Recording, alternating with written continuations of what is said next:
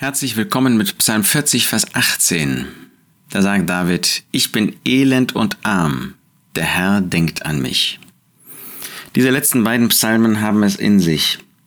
Der äh, vorletzte Psalm des ersten Buches, Psalm 40, von dem wir diesen einen Vers gelesen haben, der ein messianischer Psalm ist, der von dem Herrn Jesus spricht, da sprach ich, Vers 8, siehe, ich komme in der Rolle des Buches steht von mir geschrieben, dein Wohlgefallen zu tun, mein Gott, ist meine Lust und dein Gesetz ist im Innern meines Herzens. Und wer sagt das?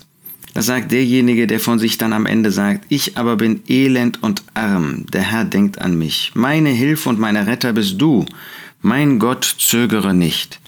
Und wie eröffnet dann der nächste Psalm, auch ein Psalm von David, Glückselig, wer Acht hat auf den Armen, am Tag des Unglücks wird der Herr ihn erretten. Hatte er nicht Acht gehabt auf die Armen, auf den Armen? Hat er sich nicht um sie gekümmert?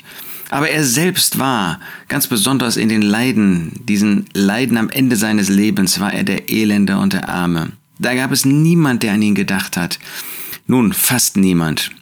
Da war doch Maria Magdalene, nein, Maria von Bethanien, die dem Herrn Jesus diese Salbung geschenkt hat. Da war Maria Magdalene, die am Kreuz war und äh, den Herrn so liebte, dass sie gar nicht weggehen wollte. Aber ansonsten, die Jünger, sie waren alle geflohen. Sicher, Johannes kam zurück, aber letztlich war der Herr allein. Er war elend, er war arm. Niemand kümmerte sich um, um ihn. Doch der Herr denkt an ihn. Wir verstehen sofort, hier geht es nicht um die sühnenden Leiden. Hier geht es um die Leiden, die der Herr Jesus von Seiten der Menschen in brutaler, in furchtbarer Weise erlitten hat. Da war er der Elende, der Arme. Er ist doch der Reiche, aber er ist um unsertwillen arm geworden. Er ist auf diese Erde gekommen, um das Erlösungswerk zu vollbringen. Und dazu war er bereit, auch zuvor schon dieser Elende, der Arme zu sein. Was besaß er? Nichts.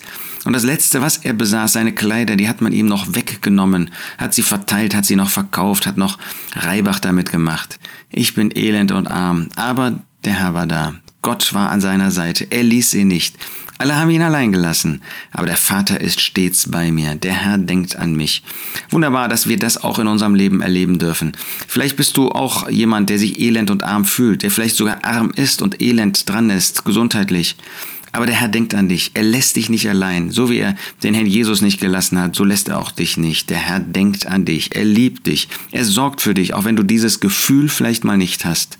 Nimm das für dich ganz persönlich heute und in der vor dir liegenden Zeit. Ich bin elend und arm. Der Herr denkt an mich.